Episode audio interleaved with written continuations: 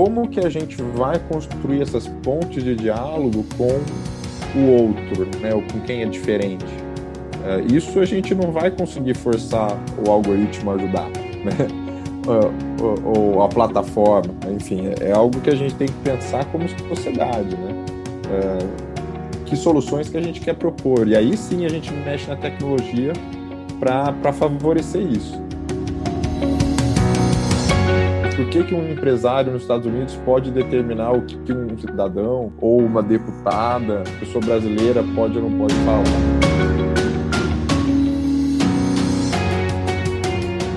Bem-vindos a mais um Tomorrowcast. Hoje em edição especial aqui do Insight Talks com o Caio Machado.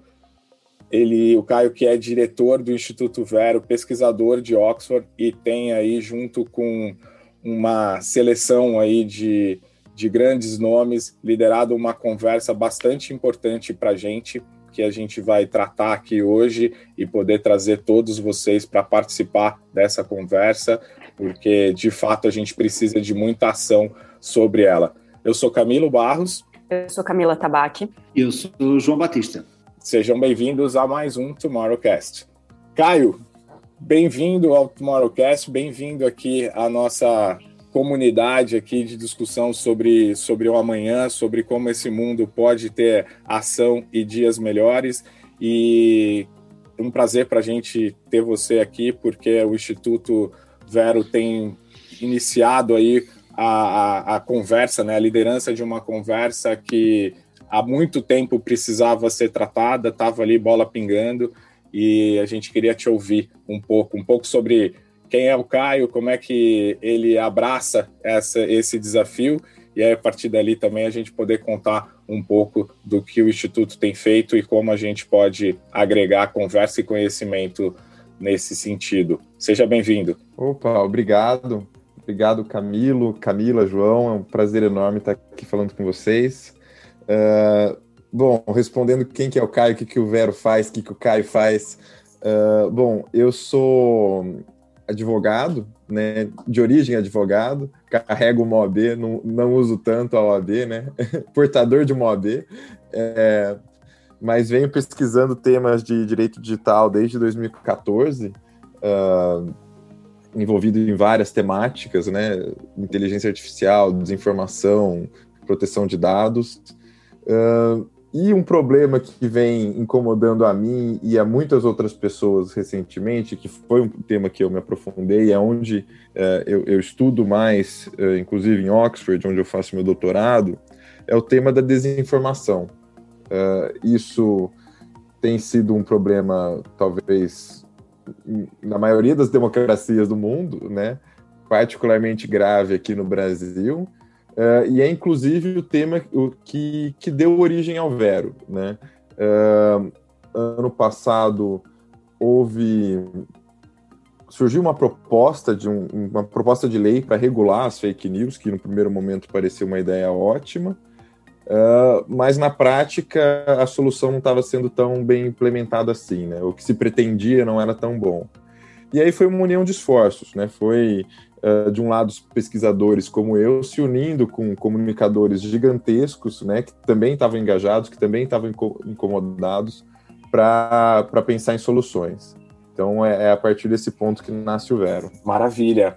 E conta um pouquinho para gente, o, o Vero ele, ele tem como, como propósito, né? Acho que desde pegando da tua fala aí, desde do, da, da, hora que vocês lançam o Vero ao, ao mercado, né? Que ele tem esse, esse olhar para transformar a internet em um ambiente mais saudável e, e, sustentável, né? A internet que hoje tem sido aí, acho que um, um, um ringue, né, de, de lutas aí, de oposição. A gente trata muito aqui quando a gente fala do cuidado que a gente tem, hora que a gente entrega o nosso futuro para ou para as tecnocracias ou para para essa polarização que a gente vem vivendo, que a gente abre mão dele e isso tende cada vez mais a estar concentrado nos polos, né?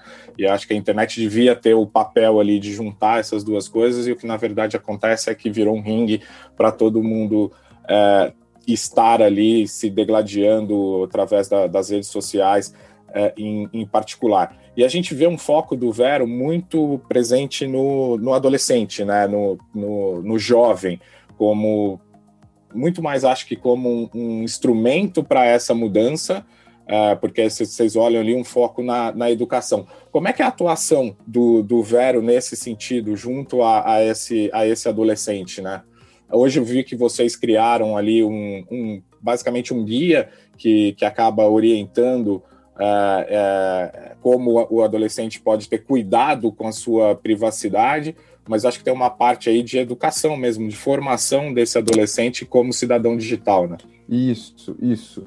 Bom, a gente tinha essa dor, né? Voltando um pouco para poder responder sua pergunta, a gente tinha essa dor que era, né, como o debate legislativo no país estava muito uh, mal informado, né? As pessoas que estavam decidindo sobre como a gente ia resolver os problemas da internet não estavam uh, cientes, não tinham conhecimento mais aprofundado de como a, a, dinâmica da internet funciona.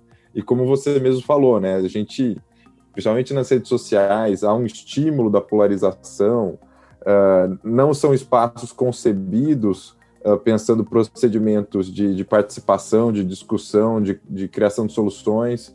Uh, muito pelo contrário, são plataformas concebidas com, a partir de princípios de marketing que visam monetizar em cima do comportamento. Então, os estímulos, os incentivos para, usuário, para os usuários uh, nem sempre são de construir soluções. Uh, muitas vezes são apenas o engajamento. Né? Essa é a grande crise atual e é, e é o, que a gente tem que repensar. Então, para resolver isso, a gente entendeu que não só a gente precisa produzir leituras, pesquisas, né? Uh, mas também traduzir, trazer para um público mais amplo. E essa é a nossa metodologia. A gente, uh, de um lado, faz análises, né? E de outro, a gente pega isso, transforma em pílulas, em, em, em pequenas cápsulas de conhecimento para divulgar pra, para os públicos mais diversos. A gente tem mesmo esse enfoque voltado para os adolescentes, uh, justamente por entender que um, é a geração que está vindo, né? A geração que mais vai discutir esses temas, que vai decidir. Uh, dois, porque há uma falta de compreensão crítica de como essas plataformas funcionam. Uma coisa é você usar, outra coisa é você né, saber usar a plataforma, né? Eu, eu sei que se eu postar tal hora gera mais engajamento, que o algoritmo seleciona de, né, o conteúdo com base na hashtag, no que for. E outra coisa é você entender de fato como que o uso daquela tecnologia está mudando as nossas relações sociais, né? Como que ele está moldando o nosso comportamento em sociedade, as nossas relações, uh, às vezes, com instituições, né? Uh, e aí tem uma esfera de empoderamento que no Brasil a gente não trabalhou muito, né? A gente recebe um algoritmo de fora, um, uma plataforma, um serviço, são decisões organizacionais importadas muitas vezes da Califórnia ou de outros lugares que vão decidir né, exatamente como você vê o mundo. Né, você joga no Google lá, é uma decisão do Google a ordem da informação. Se está na primeira página, você vê. Se está na última, ou se está na segunda, terceira, quarta, você já não vê. Então, uh, a gente entende, e agora amarrando a resposta, a gente entende que é justamente na geração que está mais imersa e que uh, né, tem essa relação quase que simbiótica com a internet, é onde a gente precisa gerar essa, essa, essa conscientização. Então, por isso que a gente pensa, né, prioriza o trabalho com os adolescentes, apesar de a gente ter produtos para outros públicos também. Mas, inclusive, o nosso maior produto saindo a partir do mês que vem é um curso justamente para abordar esses temas uh, com adolescentes, que a gente vai disponibilizar no YouTube. Acho muito interessante você estar precisamente a tocar nesse ponto. Enquanto que toda a gente, quando fala do problema do lixo, toda a gente sabe o que é o lixo, quando, quando toda a gente fala em educação financeira, toda a gente sabe o que é, que é dinheiro, não é? Mas o problema exatamente da exposição ah, aos riscos que vocês estão a tentar alertar, uh, há muita gente que não sabe. vou dar aqui um exemplo prático nós temos vindo a falar muito, uh, inclusive nos nossos uh, outros uh, episódios, que é exatamente a, a, a, fraca adoção digital que existe nas escolas por parte dos próprios professores. Portanto, que são, e aqui em, em, em, Portugal, e eu acho que um pouco por todo o mundo, tirando alguns países ultra desenvolvidos, mas, eh, ou seja, nós estamos a, a, ter uma conversa com um professor sobre um risco do qual ele nem sequer está eh, consciente que pode existir ou como é que sequer ele funciona. Portanto, a minha pergunta vai no sentido de será que os jovens conseguem ser esses evangelizadores e, levar essa missão, não é? Primeiro temos que os educar a eles para eles depois tentarem contaminar a família, uh, o, pai, a mãe, o avô uh, e o irmão e os professores. E como é que, quais é que são as estratégias que vocês estão a fazer para atingir isso? Legal. Aliás, gostei muito da, da analogia do, do lixo e do, do dinheiro, é, é melhor que a analogia que eu usava antes. então eu vou roubar essa sua analogia. Mas é, é perfeito. A gente tem um, uma questão estrutural uh, que as pessoas, de um, num nível intuitivo, não, não, sabem como funciona. Né? Isso é um problema, porque dá, dá essa dimensão, parece que é mágico, né? o que é dado pela. É, é um dado da realidade. Quando não, a gente consegue decidir, a gente consegue né, discutir com as plataformas, olha, você tem que valorizar minha privacidade mais ou menos, né?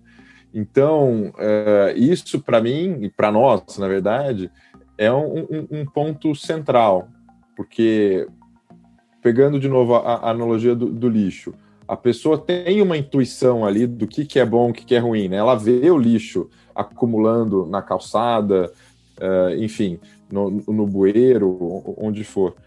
Quando a gente está falando da esfera digital, não. É, é, muito difícil ela sentir na pele de uma forma imediata o, o dano. Né? Às vezes a configuração ali de, de, privacidade, usando exemplos bem simples, tá? Poxa, ela se expôs demais na rede social, dali a um ano alguém vai usar aquele dado, né? Vai cruzar com outro dado vazado para dar um golpe e, e, e clonar o cartão, sabe? Esse tipo de coisa. Então a pessoa não é imediato, né? É muito a tecnologia é muito opaca, ela oculta muita coisa e a gente não consegue fazer as conexões necessárias para debater isso. Então, é, sobre esse ponto uh, do acesso, outra coisa que você tocou uh, e que vai relacionar, a gente vê que talvez muitos países no mundo e em particular no Brasil a gente tem no primeiro nível uh, o desafio de acesso, que aí né, a, a, infra mesmo de, de telecomunicação não está no nosso escopo. Uh, tem muita gente trabalhando com isso, mas já é uma primeira camada, uma primeira barreira que tem gente que não tem né, acesso à internet no Brasil.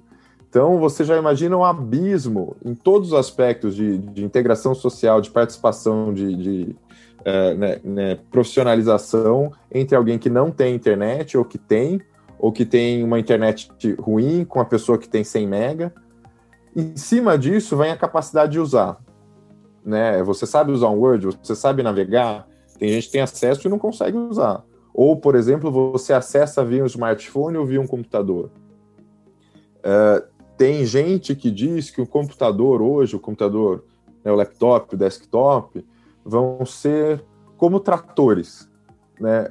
Você tem o, o veículo comum, que é um carro, que seria o celular, todo mundo usa, mas você só tem um equipamento mais desenvolvido para tarefas específicas. Então, o computador seria para tarefas específicas, como redigir um texto, né? Que não é todo mundo que fica redigindo.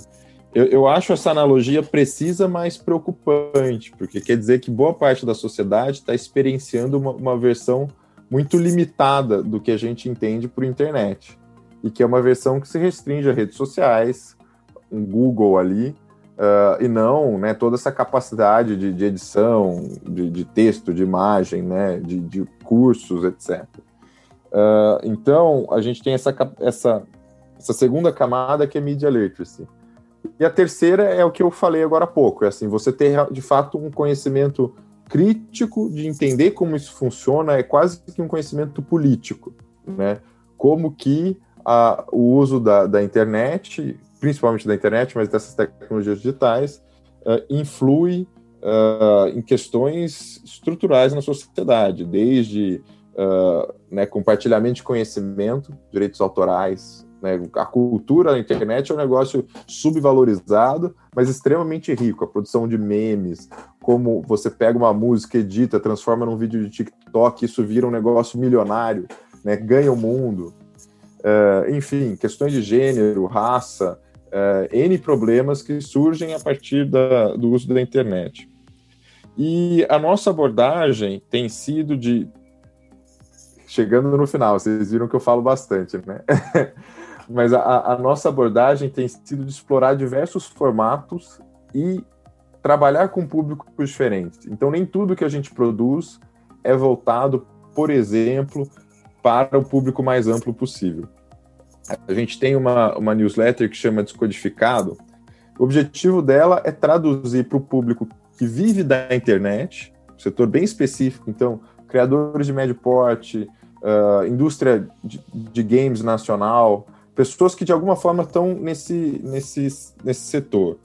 Traduzir para eles o que está acontecendo no mundo da política e do legislativo. Saiu um projeto de lei novo. Como que isso vai te afetar? Né? Poxa, querem proibir propaganda para menores de 18 anos. É, muitos, muitas empresas e criadores têm interesse em saber nisso.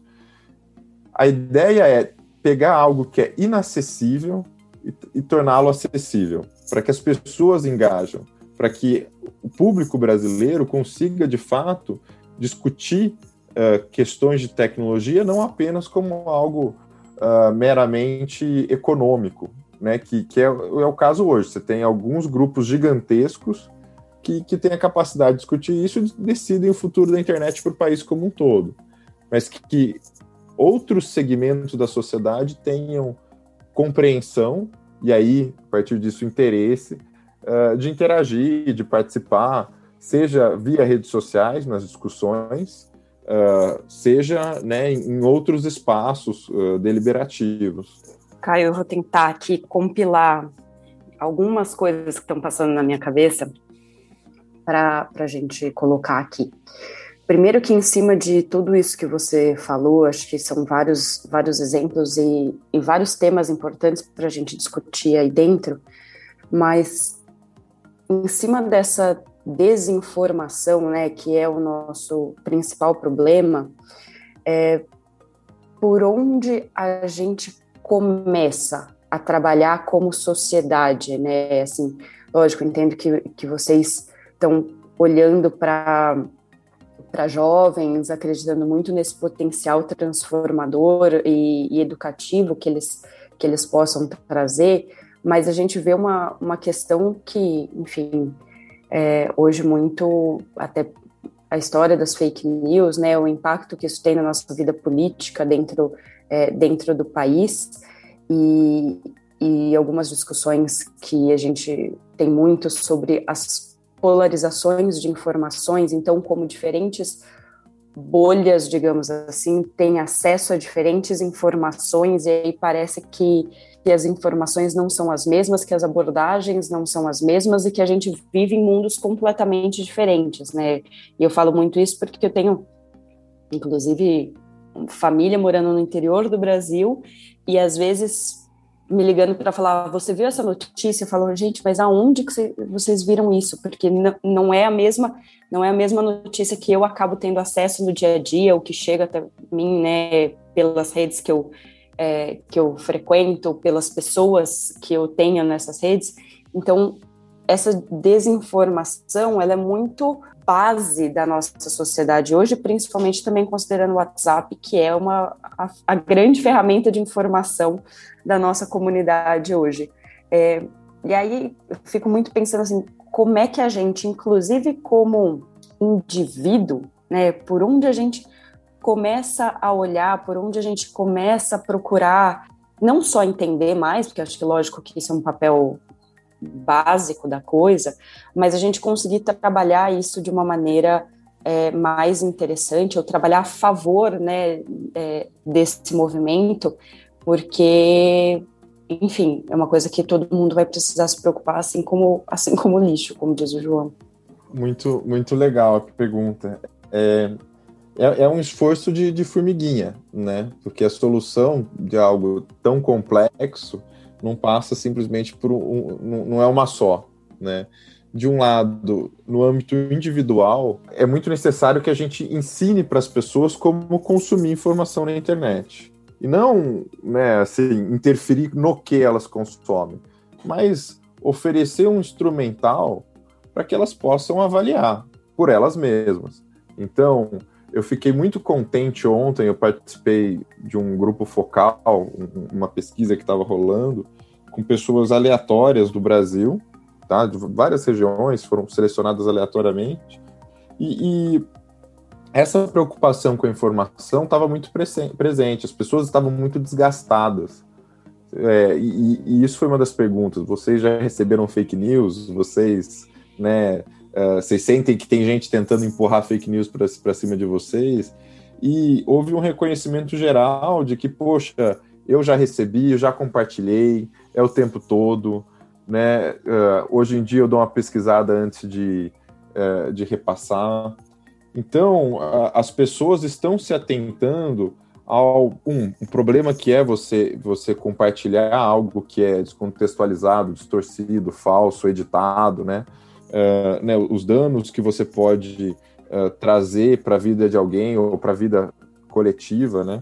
Uh, então esse esse âmbito comportamental, de novo, como lixo, é super importante. Você joga o seu lixo no, no lugar adequado, no reciclável, né? Você separa, você não joga na rua. Uh, então, isso a gente já sente, uh, né? A gente sente a demanda na sociedade, agora a gente quer oferecer o, o basicão, né? Então, ó, olha um site aqui que você pode usar para verificar. Você vai no site do checador, você acha que uma imagem é, é falsa, tem aqui um lugar que você pode buscar coisas para você se atentar. O artigo tem uh, corpo editorial, tem alguém que assina, a data é, é atual, né? A gente tem, a gente passa todas essas dicas para que as pessoas, né, fiquem atentas, elas consigam se prevenir. Agora, tem o outro âmbito, que é o âmbito macro, que aí também dá para usar a, a, analogia com o lixo, que é o seguinte: quais são né, os caminhos de escoamento disso? E aí é uma pergunta complexa, e, e mesmo como pesquisador, quem, eu pesquisei várias dessas plataformas, é, é, a gente não entende ainda muito bem como essas dinâmicas funcionam, porque é, é, é um espaço difícil de você uh, compreender. Como que uma informação sai do 4chan, vai para o Twitter, pula para o WhatsApp, volta para o Twitter, vai para o Instagram, né? as pessoas vão tirando print, copiando, comentando, editando. Uh, isso é muito complexo. E a gente tem uh, na sociedade um, um, ímpeto de querer regular. Vamos por lei, vamos criminalizar. Né? Aqui no, no Brasil isso é muito comum. Vamos, vamos criar um crime, né? vamos proibir. Né? Mentir no zap é crime. É, e não necessariamente isso vai funcionar. E, e, e tem ainda, nas propostas que eu vi, que eu venho participando no, debate, tem ainda um risco de, de, se inibir o uso dessas plataformas de, de, um jeito ruim, de criar soluções que ficam vigiando as pessoas, uh, entendeu?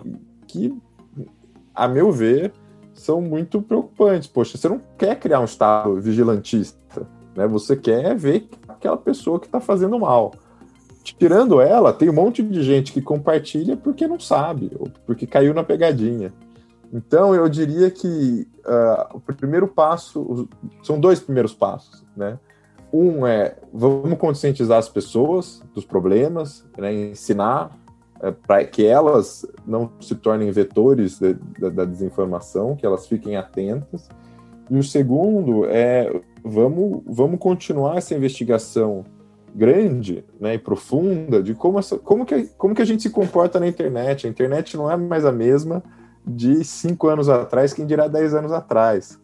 Desinformação no Orkut não é a mesma que desinformação no Facebook, que não é a mesma no TikTok, né? Então é um esforço continuado aí. Muito interessante isso que você está a dizer, Caio, até porque, não sei, uh, não, não sei ainda uh, aí no Brasil, mas aqui em, em Portugal, chegou ao ponto de algumas televisões estarem a noticiar o que viam na internet. E veja só o risco que isto corre, não é? Há bocado falávamos de pessoas sem acesso à internet uh, e pessoas que uh, acreditam na televisão como, como uma fonte máxima e, e, de credibilidade. E qual é que é o nosso papel de, na, na, divulgação de informação e, e, e, nesse propósito? E, portanto, há um programa em, em, em Portugal que se chama Polígrafo que faz só isso, é fact-checking das notícias que, de alguma forma, tiveram mais impacto naquela semana nas redes sociais e, e, e, muitas delas políticas, felizmente, para, para trazer para cima da mesa. Mas outra coisa que está também em cima desta. Sim, sim, claro. Interromper, eu só quero aproveitar o gancho que você falou, me lembrou de, um, de, um, de uma anedota recente. Uh, foi inclusive um, um, um, canal de TV de, grande aí de Portugal, não me, lembro, não me lembro o nome agora, eles pegaram uma, uma, uma fake que estava rolando no Brasil e reproduziram, que era uma que dizia que os hospitais ganhavam mais dinheiro se, se classificassem um, um morto, se atribuíssem uma morte ao Covid. E aí, isso, não sei como, né? Alguém em Portugal pegou essa, essa, essa mídia, reproduziu, e aí depois acho que foi inclusive o polígrafo que, que foi lá e, e fez o fact-checking e falou: não, vocês. Mas enfim, é. é um caso engraçado internacional, né? Exatamente, veja só o risco que, que, corremos com, com esse tipo de, de, troca de informação sem qualquer, sem qualquer credibilidade.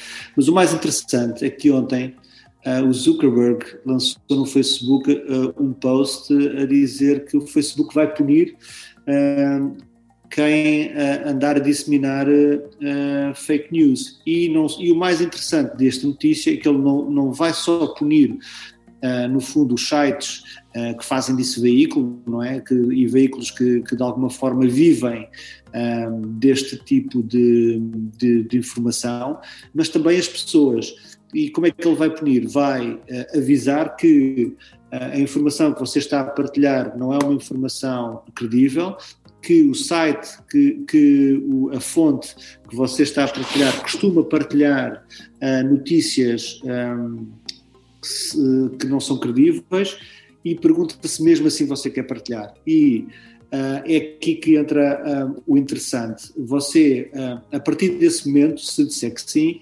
passa a, a ter uma pontuação uh, e os seus uh, posts passam a vir a aparecer no fundo do feed, ou seja, você, começa, você próprio perde a sua credibilidade um, enquanto utilizador. Acho isto polémico, não sei se é apenas uma, uma resposta a uma necessidade crescente de as redes sociais tomarem uma atitude mais ou menos agressiva. Uh, sabemos que o Twitter tem tem o seu posicionamento e o seu tom e toma as suas decisões completamente diferente do Facebook, são, são, são universos diferentes, mas no fundo uh, são, são também reações, se calhar, uh, há uma tentativa e tentar dar, dar algum, de alguma forma uma resposta tecnológica uh, e, e, demonstrar alguma responsabilidade num ambiente que eles criaram, não é? Portanto, achei interessante uh, sair, termos esta conversa hoje quando a notícia sair ontem. Esse tema é altamente polêmico e, e tem uma razão importante, uma razão de ser importante, que é, é o palco da disputa global de controle da informação na internet.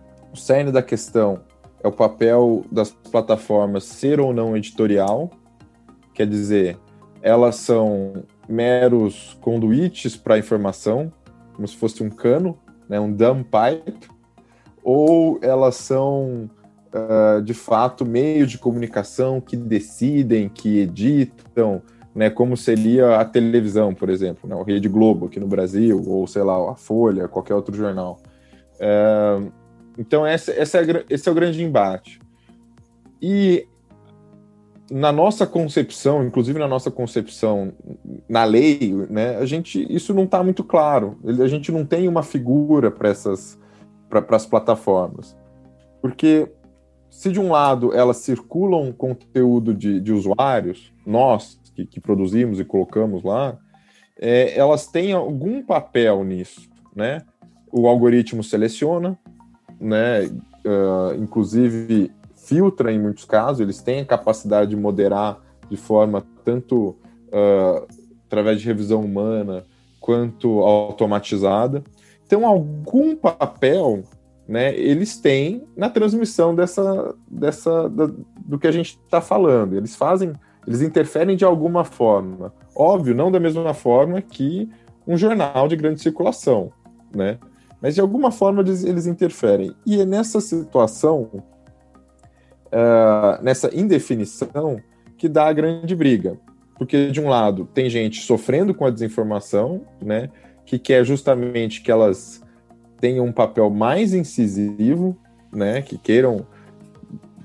querem que elas policiem mesmo, né? Que elas policiem mesmo o, o espaço. E de outro lado, tem gente que quer menos interferência.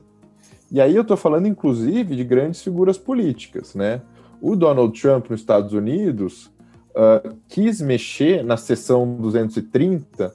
Eles têm uma lei que chama uh, Communications and Decency Act, que é uma, uma lei voltada para regular né, a comunicação online, e a seção 230 é o que garante que uh, as plataformas não são responsáveis pelo que o Kai falar, entendeu? O que o João, o que a Camila falarem, tá?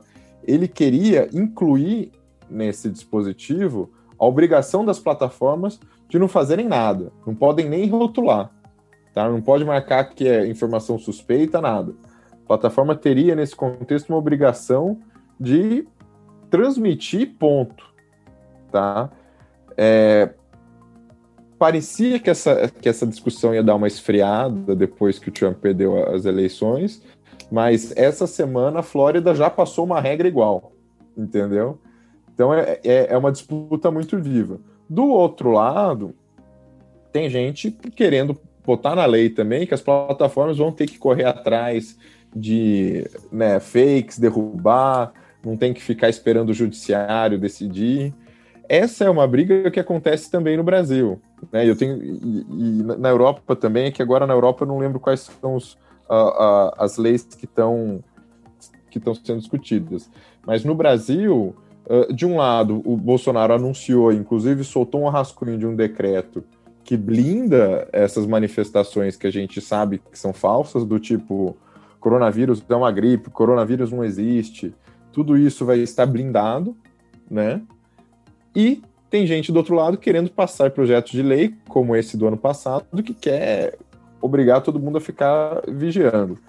Então, essa ideia de poder punir ou não punir, qual é a forma, né? Será que se você rotular um conteúdo, se você mudar o alcance, você está interferindo na liberdade de expressão de alguém? A gente não definiu isso.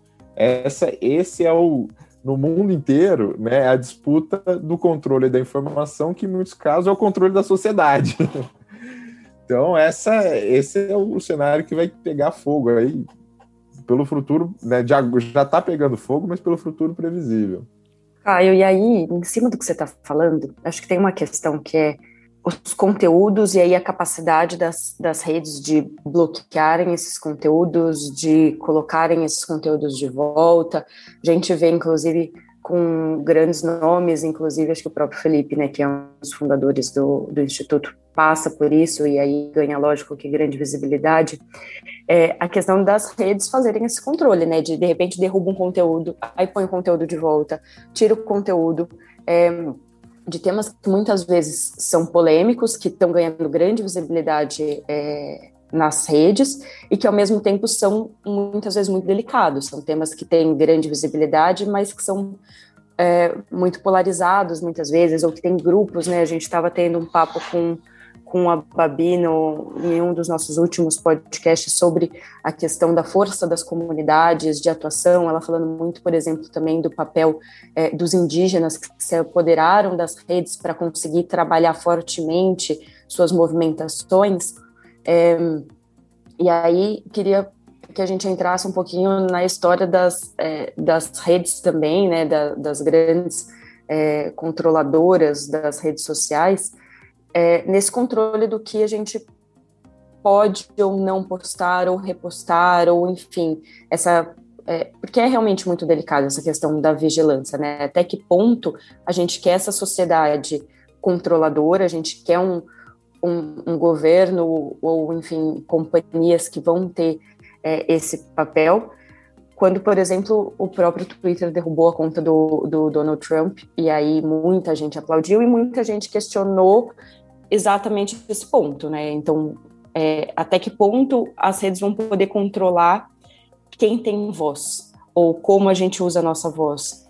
É, esse é, é ligado a esse tema anterior, super espinhoso também. Para mim, passa por dois problemas, tá? O primeiro é uma questão de, de legitimidade.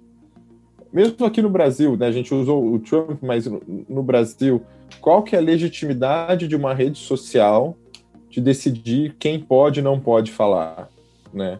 É, a priori, a gente tem um judiciário que serve justamente para apreciar esse, essas, essas questões, né? Então, uh, isso é uma, é uma bomba relógio, né? Já está sendo questionado, mas fundamentalmente, por que, que um empresário nos Estados Unidos pode determinar o que, um, um cidadão ou uma deputada, enfim, uma pessoa brasileira pode ou não pode falar? Uh, por outro lado, a gente tem que reconhecer que, uh, em muitos casos, essas comunicações são de fato nocivas. Né? Tem caso de pessoa lendo, não vou citar nomes, mas que são assim notórios. Governantes lendo carta de suicídio uh, né, em rede nacional, uh, né, postando vídeos pornográficos horríveis, notícias falsas, tudo isso e a plataforma reage com base nas regras de comunidade. Que eu acho que nesses casos extremos é perfeitamente justo, até porque acionar o judiciário nesse caso é algo extremamente lento. Né? O dano vai estar tá feito. A sociedade não vai ficar mais satisfeita se a gente passar por um, por um canal mais legítimo. E aí eu passo para o segundo problema. Eu acho que o segundo problema é o que, que a gente consegue de fato resolver por esse mecanismo? Porque tem coisa que é narrativa política, entendeu? É a sua visão de mundo, é a sua opinião. Então, se uh, né, fulano acha que ter um sistema público de saúde é comunismo, tem gente que afirma isso, entendeu? É a visão dele, né? Você não pode checar isso, falar, olha, como é que você checa? Como é que você manda para o polígrafo? O que, que o polígrafo vai falar? falar, olha, comunismo é um modelo de econômico, modelo de governo, pá. E, e aí tem muita gente que está querendo né, levar para a esfera das opiniões esse tipo de controle. E que aí é um problema que não é da tecnologia, é um problema que é da sociedade, que não está se entendendo, que não está conseguindo construir soluções. Né? E aí a gente chega na questão das comunidades. A gente tem bolhas, que se, se formam no Twitter, grupos de WhatsApp, cadeias de grupos de WhatsApp, uh, né, no YouTube mesmo, você só acessa aquele conteúdo ali que te interessa. Uh, como que a gente vai construir essas pontes de diálogo com o outro, né, ou com quem é diferente? Uh, isso a gente não vai conseguir forçar o algoritmo a ajudar, né? Uh, ou, ou, a plataforma, enfim, é, é, algo que a gente tem que pensar como sociedade, né? Uh, que soluções que a gente quer propor. E aí sim a gente mexe na tecnologia para favorecer isso. Mas não é uma questão de checar ou de rotular, né? Essas coisas são um pouco mais profundas, bem mais profundas. Ah, eu tenho um ponto interessante aqui no, no que você está colocando, e até olhando para a estrutura do, do Instituto e da capacidade que a gente tem de levar essa conversa adiante, né? A fake news, eu acho que ela tem, e, e, e o processo ali de disseminação da, da, das não verdades e afins, elas têm uma das características é ela não ter origem, né? Você não conseguir identificar da onde ela veio e essa coisa do anonimato ela vai ganhando força porque ela vai sendo disseminada, mas você não consegue achar a origem. E aí a gente tem do lado de cá, quando a gente vai contra isso, quando a gente se posiciona contra isso e quando a gente tenta, inclusive, fazer um processo educacional para inverter isso, que o poder de influência é, é muito grande, né? E aí, falando até da, da força do, do Instituto, né, a gente vê que junto contigo ali no, no, no board ou até na execução mesmo, no dia a dia do, do Instituto, a gente tem nomes muito fortes, né? A gente tem a, a Cristina Tardaglia, que, assim como a gente falou do, do polígrafo aqui, ela tem ali um papel né, do, da, da, da Fast Check Network ali, que, que tem trazido bastante essa conversa, o querido Silvio Almeida ali, que tem levado de uma forma super uh, inspiradora um, um, tema bastante árido né, e ácido, que é a questão da, da igualdade, ele traz essa conversa, traz, consegue trazer todo mundo, e temos também ali, entre tantos outros, o Felipe Neto, né? O Felipe ele tem assumido um, um papel é, que é quase Felipe contra o fandom, né? Ele, ele, ele vai na, na, na no contracorrente ali quando ele precisa se posicionar. E eu acho que o poder que ele tem de, de influência, não só aqui no Brasil, né? A gente comentava aqui no nosso off-record sobre a importância do, do Felipe também em, em outros mercados, inclusive mercados de língua portuguesa como Portugal. E, e aí acho que isso tem sido muito evidente, né? Que vocês precisam de alguma forma personificar essa conversa e trazer essa conversa para para alguém que tenha esse poder de influência e seja obviamente crível nessa nessa relação aí para poder buscar essa essa disseminação do lado bom da história, né? Da do bright mirror, né? De como é que a gente usa a tecnologia e tudo isso para o bem. Como é que tem sido isso, essa, essa, essa necessidade mesmo de atuação e do poder de influência que hoje o Instituto tem com as pessoas que fazem parte do Instituto e, e aqueles que se agregam ao Instituto nessa conversa? É, é interessante que é, um, é uma união de forças de, de pessoas excepcionais de muitos lados, né? E realmente a, a figura do Felipe é, é, muito importante nessa história. De um lado, porque sozinho ninguém consegue resolver nada, né? Uh, nenhuma expertise ou mesmo alcance consegue uh, chegar no Brasil, né? falando do Brasil, que é o, é o, é o escopo né, principal do Vero atualmente, é, ninguém consegue chegar e falar, vou bater no peito vou resolver isso, né?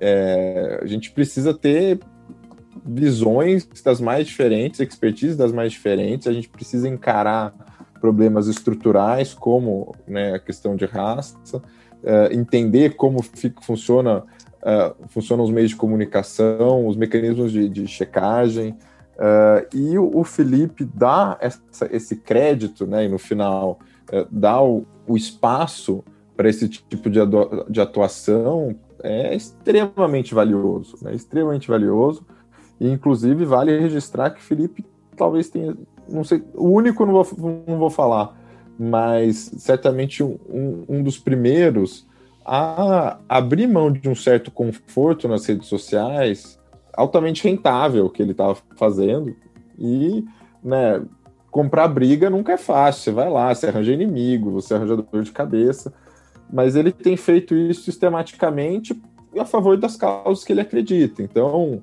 né, no nível pessoal agora eu falo, até tenho muita admiração por isso.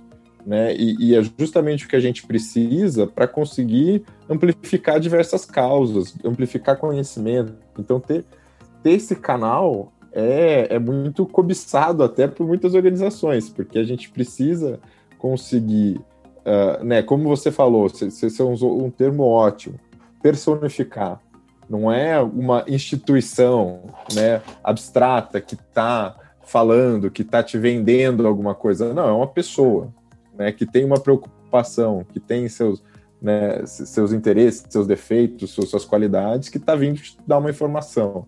Isso muda muito na internet, como as pessoas encaram. E aí ele acaba também dando visibilidade para tantas outras pessoas que a gente atrai como não só como colaboradores, mas como uma rede mesmo. E aí a gente tem alguns projetos que visam justamente trazer pautas que ligam a tecnologia, não só ao consumo da informação, né, nesse sentido de, de, fake news, mas outros, outros aspectos, e, e usar esse, esse, canal que a gente está construindo com, com o público amplo. Muito interessante. É, eu, eu também sou fascinado por essa por esse poder que, que o Felipe tem de, de encarar mesmo de fato a, a, a, conversa ali. Eu acho que eu usei o termo né, do, dos fandoms, a gente tem falado bastante disso aqui na conversa com a Babi, a gente trouxe muito isso, e que é uma estrutura que se organizou ali nas redes sociais. É, e polarizam cada vez mais né, esse exército aí de defensores de, de, uma, de um lado ou de outro ali, e aí é louvável mesmo quando ele puxa é, essa conversa ali, e a capacidade que ele tem de, de ir contra e argumentar, né? Não é um contra por ser contra, não. Você vê ali uma capacidade de argumento e de mudança de rota de, de conversa. Caio, é, trazendo um pouco até do teu, do teu doutorado ali, né? Você está é, fazendo lá seu doutorado em Oxford e Oxford é uma, uma universidade ou uma instituição né, americana, vamos assim dizer, que tem bastante influência sobre o, os tecnocratas que a gente tanto fala aqui, né? Tipo, atua bastante sobre ele. E aí, curiosidade minha aqui na, na, tua, na tua individualização como, como pesquisador, como é que tem sido trazer isso, trazer esse universo Oxford e a, e a poder de, de influência que Oxford tem é, como, como escola mesmo, como formação e, e aconselhando essa indústria e tudo que, que vem é, puxando ali, quando você traz para o universo do Brasil, como é que tem sido a sua interlocução com essas empresas aqui no Brasil, com governos, com todos os stakeholders desse problema que a gente tem aqui na mesa? Isso é, é, é engraçado, né? No Brasil a gente ainda tem uma, uma perspectiva muito é, colonizada das coisas. Então, né, joga a, a, a joga dessa carteirada de Oxford abre muitas portas, né? É, por sorte, eu não acho que eu estou falando besteira, mas poderia, muita gente poderia estar tá me ouvindo falando besteira, e mas poxa, é o cara de Oxford, uh, então a, abre muitos caminhos. Ao mesmo tempo, tive muitos casos em que a conversa começou muito bem, mas quando viram que eu estava criticando, né? Porque, enfim, era a minha opinião, era a minha visão sobre as questões, aí o pessoal começa a querer te afastar, né? Fala, não, você está vendo a coisa lá de fora, você não sabe como é que funciona no Brasil. Aí eu falo, não, mas eu estudo o Brasil, né? Meu doutorado é sobre o Brasil. Não, mas você não está aqui e tal. Uh, é, é, é, curioso, é curioso.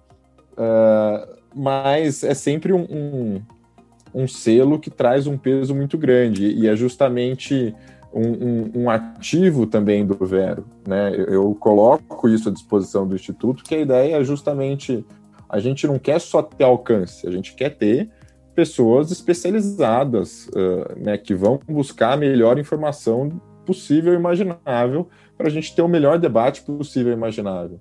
E aí eu não falo só do meu trabalho, a ideia não é puxar o meu próprio saco, mas justamente falar da, das pessoas que estão colaborando. Se você olhar a equipe do, do Vero, os, os, uh, os head, o head de comunicação, head de educação, são pessoas hiper bem formadas, né, que estão dedicadas a essa área de tecnologia, uh, a Bia, o Vitor e também nossos co colaboradores, uh, que, entendeu? Todo mundo sabe muito bem do que está falando e, e, a gente quer só escoar nesse, nesse amplo debate o que a gente entende que é o melhor possível. A gente quer qualificar, nivelar por cima. Perfeito, Caio. Uh, antes de mais nada, te agradecer. Acho que é uma conversa que não tem fim. Uh, prazerosa demais a gente estar tá aqui uh, levando essa, essa conversa para a nossa audiência aqui, para o nosso público, que, que é um público de poucos e bons, como a gente gosta de dizer, né, bastante qualificado, e que a gente precisa sim trazer para essa conversa. E aí queria deixar aqui como palavras finais também tua. como a gente pode agregar ao, ao Instituto Vero, como é que as pessoas podem fazer parte da, dessa causa, dessa luta junto com vocês, colaborar. Sei que vocês têm projetos ali, como o, o projeto de, de, NFTs, né, que vocês estão comercializando ali uh, notícias verificadas e trazendo, isso é bacana porque traz linguagem, traz esse, esse conceito de tudo que a gente está tá falando aqui. Então, queria, em nome aqui do, do Instituto, agradecer pela sua presença no Tomorrowcast e abrir as portas do Instituto For Tomorrow para o Instituto Vero em colaboração para a gente amplificar ainda mais essa conversa aqui no Brasil, em Portugal, com, com o João e com, com a nossa base por lá e como a gente puder fazer parte dessa história. Muito obrigado aí pela sua presença com, com a gente aqui hoje. Poxa, eu que agradeço muito o, o, o papo. Realmente dava para a gente ainda né, conversar por muito tempo. É, o Vero está super aberto para novos projetos, para novas ideias, para sentar, conversar. Então, quem, quem se interessar pode mandar um e-mail para a gente, contato@institutovero.org ou né, só engajar nas nossas, nossas redes sociais, arroba Vero Instituto, tanto no Twitter e Instagram. É, realmente a gente se interessa por tudo que tem a ver com internet e então formar colaborações, atuar em rede é muito da nossa filosofia. Então, né, tanto para o Instituto for Tomorrow, mas também como uh, quem estiver nos ouvindo se interessar, uh, ideias e discussões são muito, muito, muito bem-vindas. Ai, obrigado, obrigado por estar com a gente. Acho que o papo foi muito rico e a gente quer continuar em oportunidades futuras. Então, obrigado mais uma vez. Foi ótimo ter você com a gente. E é isso. Obrigada, gente, por ouvir a gente e até o próximo episódio.